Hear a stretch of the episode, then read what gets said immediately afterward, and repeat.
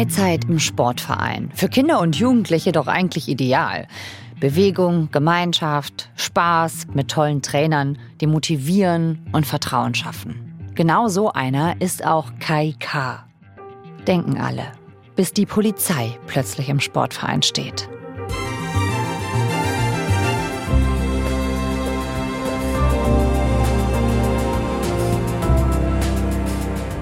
Wir erzählen heute bei 11KM die Geschichte von einem kleinen Tennisclub in Bremerhaven und die von seinem Trainer Kai K. Er soll Kinder und Jugendliche aus dem Verein jahrelang immer wieder missbraucht haben. Warum kann das so lange unentdeckt bleiben, obwohl Kai K. sogar auf Social-Media-Plattformen seine Taten präsentiert? Dieser Frage ist Hendrik Maaßen vom NDR nachgegangen. Mit Kollegen der Nordsee-Zeitung und von Radio Bremen. Hallo Hendrik. Hallo Viktoria.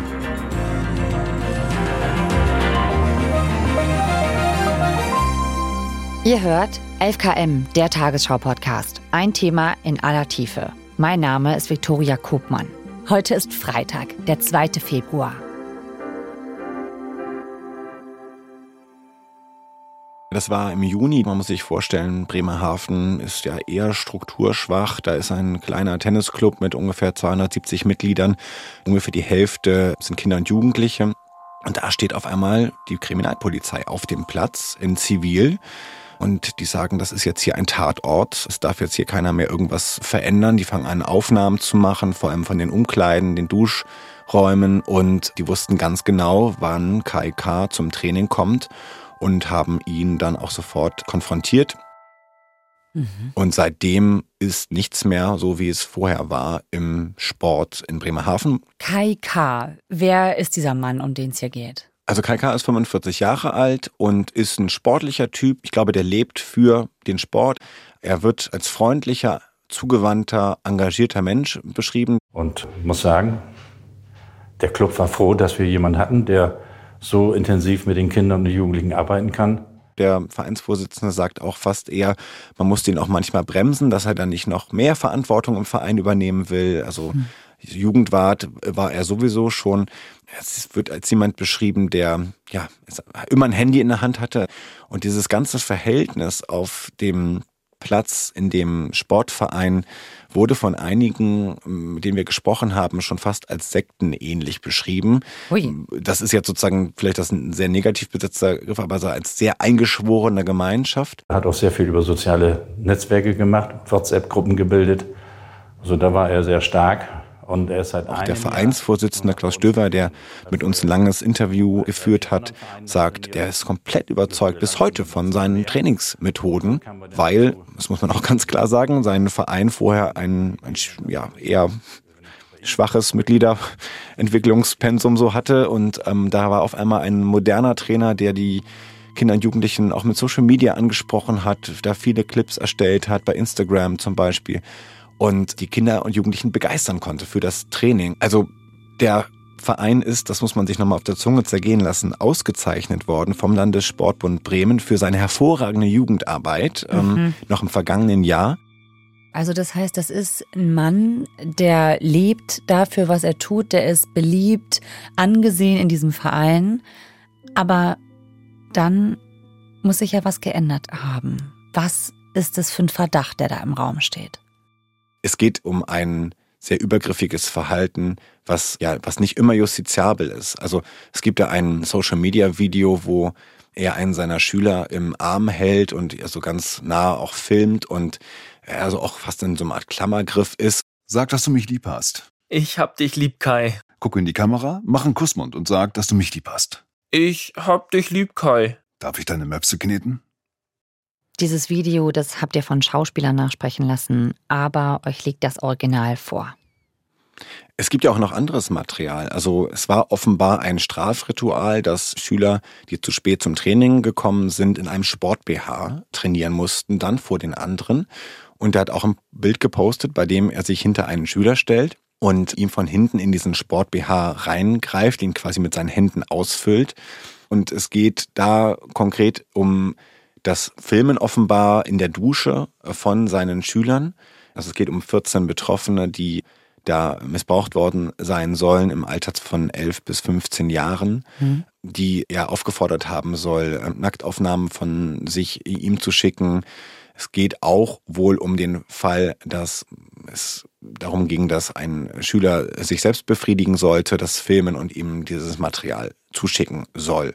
Also die Staatsanwaltschaft Bremen klagt ihn ja an und da geht es um Vorwürfe des sexuellen Missbrauchs, einen Fall der Nötigung, um Fälle der sexuellen Übergriffe und das Beschaffen oder Verschaffen von Kinder- und Jugendpornografischem Material. Und die Videos, die er online gepostet hat, war das auf einem öffentlichen Profil? Nee, es ist ein privates Profil, aber ich meine, wir wissen ja alle, dass im Internet ist selten etwas wirklich privat, aber es ist ein Beleg dafür und deswegen haben wir es auch in Teilen veröffentlicht, dass eine sexualisierte Art und Weise dort zur Normalität gemacht worden ist und das ist gefährlich. Mhm. Schauen wir uns das mal an, anhand auch von diesem Fall. Wie kann das sein, dass das so lange geht und so schrittweise? Also generell ist es so, dass im Sport da ein besonderer Zugriff ja zu Jugendlichen auch möglich ist und ein Täter ganz natürlich im Umgang mit ähm, Kindern und Jugendlichen aktiv werden kann. Mhm. Und mir ist es auch wichtig zu sagen, dass ganz viele Trainer und Trainerinnen einen ganz tollen Job in Deutschland machen und sich total gut engagieren. Und der entscheidende Punkt ist aber der Machtmissbrauch oder der Punkt, wo man sagt, ich habe hier Macht und diese Abhängigkeitsverhältnisse sind immer der Schlüssel in diesen Situationen und ich nutze diese aus. Hier in Bremerhaven ist es, gebe ich meine Freunde auf, mein ganzes Umfeld, indem ich das zum Beispiel auch sage oder indem ich mich da einfach rausziehe. Oder sage ich halt, ja, das ist jetzt vielleicht gar nicht so schlimm oder das meint er auch nicht so oder das war jetzt auch nur einmal und es war ja auch nur ein Video oder sowas. Der Trainer hat die Macht über den Kader. Der Trainer hat die Macht über die Kinder und Jugendlichen, die am Wochenende aufgestellt werden, die mitkommen dürfen zu einem Wettkampf oder eben auch nicht. Und das heißt, man möchte generell als äh, Schülerin oder als Sportler im Verein seinem Trainer eher gefallen. Man möchte eher keine Probleme machen, um weiterhin die Gunst des Trainers zu haben. Und dieses Abhängigkeitsverhältnis ist ein Problem. So ein Sportverein, der gilt ja eigentlich erstmal als ein Ort, wo es auch um Zusammenhalt geht, als ein guter Ort für Kinder und Jugendliche. Ist der Sport darum vielleicht besonders anfällig für Missbrauch? Also Missbrauch findet überall statt. Im Sport genauso wie in der Gesamtbevölkerung. Und die Zahlen sind nicht viel höher. Aber das Schwierige ist, dass man im Sport oft schwieriger da rauskommt, weil es die soziale Gruppe ist, weil man auch nicht derjenige sein möchte, der den anderen Kindern und Jugendlichen durch die Anzeige des Trainers diesen Spaß am Sport verdirbt. Und wir haben halt mit Kai K. dort einen sehr engagierten, beliebten, guten Trainer gehabt. Der Verein hat seine Mitgliedszahlen bei Kindern und Jugendlichen mehr als verdoppelt mhm. durch die Anstellung bei seinem Verein. Ja. Und bis heute reden sozusagen alle vor Ort gut über das Training und über diesen Menschen. Wir haben das mit Freunden gesehen, wie gut das Tennistraining ist und wie die Kinder darauf reagiert haben. Sie waren lustig, waren froh, haben Witze gemacht. Nö, es war alles okay. Alles sehr gut. Der Tennisclub Rot-Weiß Bremerhaven hat bis heute keinen richtigen Ersatz gefunden. Und so eine Person ist natürlich schwer wiederzufinden, wenn die in diese Richtung weitergehen soll. Ist diese Tatsache, dass man sich da unabdingbar macht, ist das ein strategisches Vorgehen? Ist es eine Täterstrategie, die vielleicht auch KK da bewusst angewendet hat? Es sind nicht die Täter, die so in der Sporthalle hinten auflauern und Kinder und Jugendliche missbrauchen, sondern mhm. es sind meistens die besonders engagierten, beliebten Trainer, die sich langfristig unabdingbar machen. Und ähnlich ist es hier im Fall Bremerhaven. Ein in der Region im Tennissport beliebter Mensch, der sich unabdingbar gemacht hat, dadurch, dass er einen Verein wieder mehr Mitglieder ermöglicht hat. Alle waren froh, alle waren stolz. Der Verein ist ausgezeichnet worden für seine tolle Jugendarbeit. Das eine ist ja dieses Verhältnis, was da aufgebaut wird, also sich unabdingbar machen, auch eine persönliche Beziehung aufzubauen zu den Kindern und Jugendlichen. Aber wie geht es dann, dass man diesen konkreten Missbrauch möglich macht? Das eine ist dieses Ausnutzen des Machtverhältnisses und dann das ganz konkrete schrittweise Verschieben von Grenzen. Das fängt teilweise an mit Berührungen. Das geht darüber hinaus, dass man dann irgendwie sagt, der Trainer duscht mit der Mannschaft. Das geht dann auch dahin, dass ja das Private und das Sportliche mit dem Verein miteinander vermischt wird. Ich fahre dich jetzt noch nach Hause oder das ist jetzt hier kein Zimmer frei bei der Sportfreizeit. Ähm, da musst du noch mit zu mir kommen. Das ist dann aber irgendwann die Normalität und dann kann ein Täter in seinem Umfeld, in dieser Gruppe, eigentlich handeln und wandeln, wie er will, weil er ist beliebt. Er hat diese Grenzen verschoben, es ist alles normal, was passiert. Und dann werden Betroffene ausgemacht von einem Täter und dann missbraucht. Die machen das meistens so, dass sie schon sehr, sehr genau wissen, wer ist in der Lage, sich zu wehren und wer nicht. Auch wer hat vielleicht ein schwieriges Elternhaus, Oft sind es auch dann schon fast Vaterfiguren, die diese Täter einnehmen. Und wer hat sozusagen am wenigsten Möglichkeiten, sich zu wehren? Wer ist sozusagen auch auf ja, diese Gruppe angewiesen? Wer würde auch nie das aufgeben hier, diesen Sportverein? Und da haben, glaube ich, Täter ein sehr gutes Gespür für, wo können sie wie weit gehen Also wenn man jetzt so Dinge hört wie, da ist ein erwachsener Mann mit äh, Kindern und Jugendlichen gemeinsam nackt unter der Dusche. Also da müssen doch eigentlich alle Alarmglocken angehen.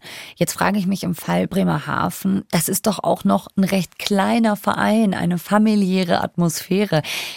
Ist das da nicht leichter aufzufliegen als Täter oder ist es da dann sogar leichter, sich zu verstecken? Ich glaube, es ist in einem größeren Vereinen mittlerweile kaum noch möglich, über so eine lange Zeit unentdeckt als Täter zu sein.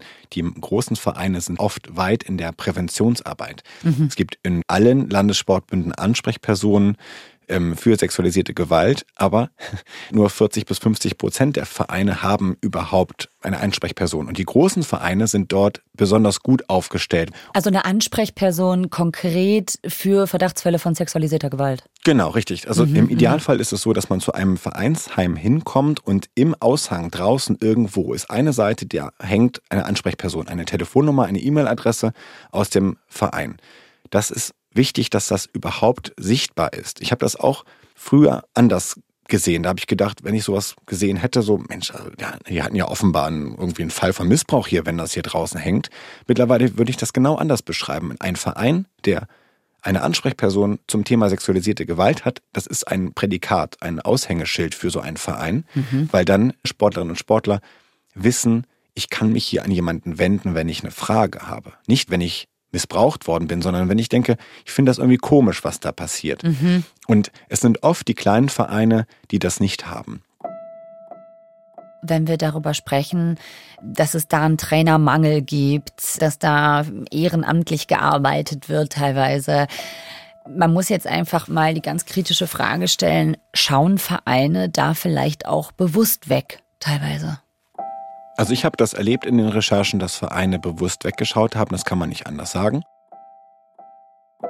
Das ist so die eine Seite und das andere ist, dass nämlich ganz viele Täter so klug agieren, dass sie nicht auffliegen oder aber wenn Gerüchte aufkommen oder vielleicht sogar eine erste Anzeige, dass sie dann einfach den Verein wechseln. Und dann gibt es das traurige Wort, was es aber sehr gut beschreibt, des Täterhoppings.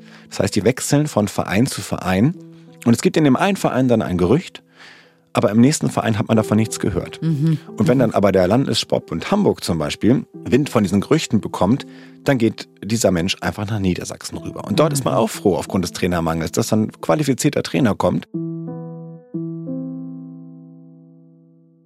Und diese Gerüchte, dass da vielleicht irgendwie was sein könnte, gab sowas auch im Fall Kai K. in Bremerhaven? Also wir haben gehört, dass es den Spitznamen Pedokai im Verein und in dem Umfeld des Vereins gegeben haben soll. Also ich glaube, das kann man mit Ja beantworten. Also dann müssen Leute ja zumindest was geahnt haben und trotzdem ist nichts passiert. Gab es da sowas wie eine Mauer des Schweigens? Ja, es gibt einen 15-jährigen Tennisschüler, der offenbar verstanden hat, was dort geschehen ist und sich seinen Eltern anvertraut hat. Die sind dann gemeinsam zur Polizei gegangen und dort ging es dann relativ schnell. Es gab dann auch noch zwei weitere Tennisschüler, die ähm, umfänglich ausgesagt haben. In Bremerhaven wurde dann eine Ermittlungsgruppe gegründet und somit ist quasi die Mauer des Schweigens ja ein wenig ins Wanken geraten. Aber ich würde sagen, dass sie immer noch steht, weil man einfach nicht über dieses Thema wirklich spricht. Zumindest haben wir das so wahrgenommen in unserer Recherche und wir haben da über 50 Gespräche geführt. Die Kriminalpolizei ist dann teilweise von Tür zu Tür gegangen von Vereinsmitgliedern und hat den Aufnahmen gezeigt, um weitere Betroffene zu identifizieren. Mhm. So kommt man auf die Zahl von mindestens 14 Betroffenen, von denen man aber gar nicht alle Namen weiß. Ja, diese Betroffenen, das sind Kinder und Jugendliche und das fliegt nur auf, weil dann doch ein paar Eltern zur Polizei gehen. Läuft da nicht strukturell was komplett schief? Ja, ich würde sagen, dass die Vereine und Verbände im Vergleich zu anderen gesellschaftlichen Institutionen leicht hinterherhinken. Wir haben ja seit Jahrzehnten eine Diskussion über Missbrauch in den Kirchen. Und die haben da jetzt sozusagen schon einen Vorsprung. Da gibt es ja auch nun einfach mittlerweile Gerichtsurteile, die dann die Kirche einfach verurteilen zu Schadensersatz. Und hier sind wir in der Entwicklung beim Sport ein bisschen hinten dran. Was müsste sich da denn konkret verbessern? Eine Möglichkeit ist zum Beispiel, dass sich jeder Verein eine Ansprechperson zulegen sollte und müsste. Das ist eigentlich auch der Wunsch der Verbände. Mhm. Und dass sich jeder Verein auch ein Schutzkonzept gibt. Das klingt vielleicht ein bisschen sperrig, ist aber ein wichtiges Dokument. Denn dort kann man gemeinsam mit den Mitgliedern, mit den Eltern erstmal aufschreiben, was für einen Sport wollen wir denn eigentlich haben bei uns im Verein? Und dann ist es vielleicht so, dass ein Übergriff juristisch nicht relevant ist, am Ende, wenn es angezeigt wird, aber man hat in seinem Schutzkonzept aufgeschrieben, wir wollen das hier nicht und damit kann man jemanden sanktionieren und kann sagen, ey, so ein Training wollen wir hier nicht haben. Und da wurde ehrlicherweise schon eine Entwicklung verschlafen, weil da gibt es Landessportbünde, die haben schon in der Vergangenheit die Zahlungen für bestimmte Jugendfördermittel daran gekoppelt, dass man so jemanden hat. Das ist dann noch keine Lösung für das Problem sexualisierte Gewalt im Sport, aber da zwingt man dann zumindest mal Verein, sich mit dem Thema zu beschäftigen. Mhm. Und wir haben vielleicht in Bremerhaven den Fall, dass alle zufrieden waren, dass da einer die, die Party schmeißt, sage ich jetzt mal salopp, dass da die Vereinsmitgliedszahlen hochgehen. Der Landessportbund hat ja auch einfach dann so diese Auszeichnung ausgesprochen, ohne dass dieser Verein im Bereich Kinder- und Jugendarbeit besonders gut aufgestellt ist, also zum Beispiel solche Ansprechpersonen hat. Und das darf nicht mehr vorkommen. Das muss der Vergangenheit angehören, dass man einfach nur sagt, da ist halt ein, ein Mensch, der macht alles und das ist halt nicht immer ein Problem, aber es macht es erst möglich, mhm. dass ein Täter dann auch diese Machtposition missbraucht, hier in der sexualisierten Art und Weise. Mhm. Also, das heißt, es gibt durchaus Präventionsstrategien, die Vereine ergreifen können und teilweise auch schon tun. Ich frage mich, gibt es da nicht auch Schritte zum Beispiel vom Staat, um dann in diesem Bereich, der ja anscheinend besonders anfällig ist, Kinder und Jugendliche zu schützen? Es passiert ganz viel Wichtiges aktuell in diesem Themengebiet. Also zum einen haben wir die Politik, die sagt, wir haben dort ein Problem, wir haben dort auch ein, ein Vakuum quasi an Macht, wir haben Verbände, die nicht immer gut reagieren. Viele Betroffene trauen sich auch gar nicht an diese Ansprechpersonen sich zu wenden, die die Verbände oder Vereine ausschreiben, weil teilweise sind es keine geeigneten Personen, teilweise laufen die Sachen aber auch im Sand, weil man muss sich vorstellen, die Ansprechperson sitzt auf demselben Flur manchmal wie der Geschäftsführer oder vielleicht sogar wie der Täter und dann die Täterin und dann hat das oft keinen Erfolg.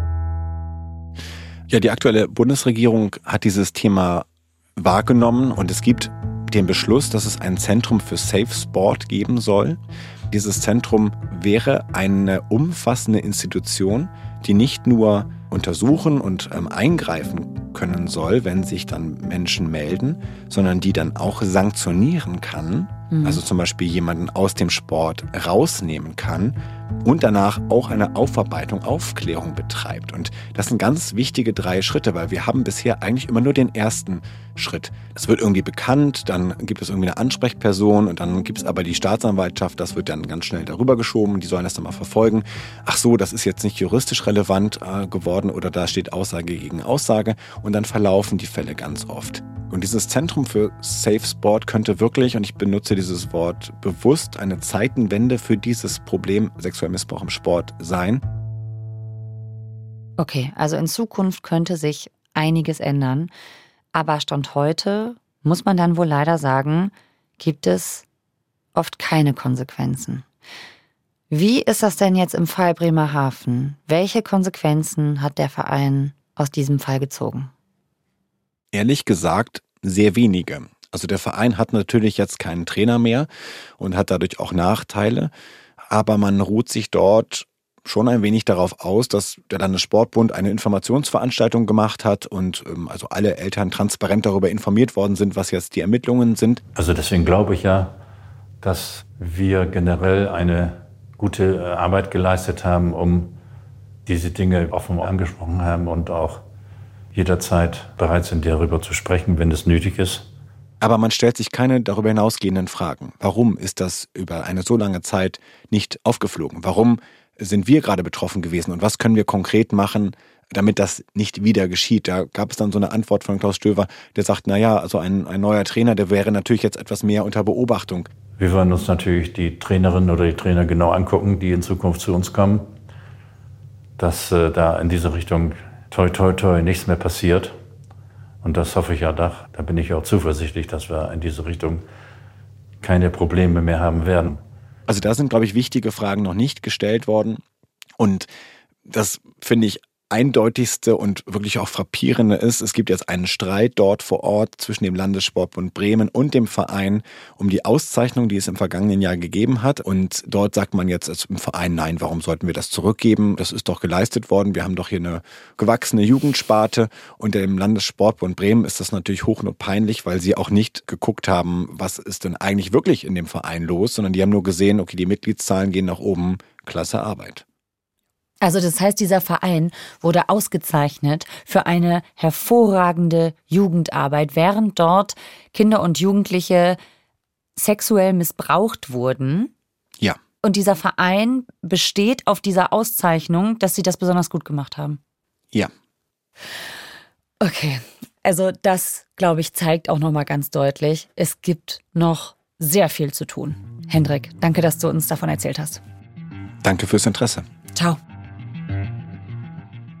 Das war Hendrik Maaßen zu Gast bei uns bei 11KM. Gemeinsam mit der Nordsee-Zeitung und Radio Bremen hat er für den NDR einen Missbrauchsfall in einem Bremerhavener Tennisclub recherchiert.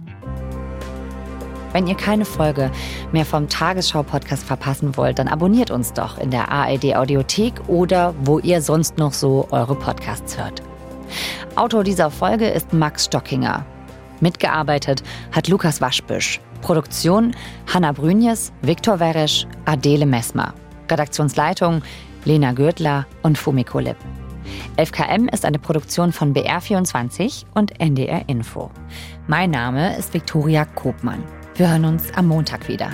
Tschüss.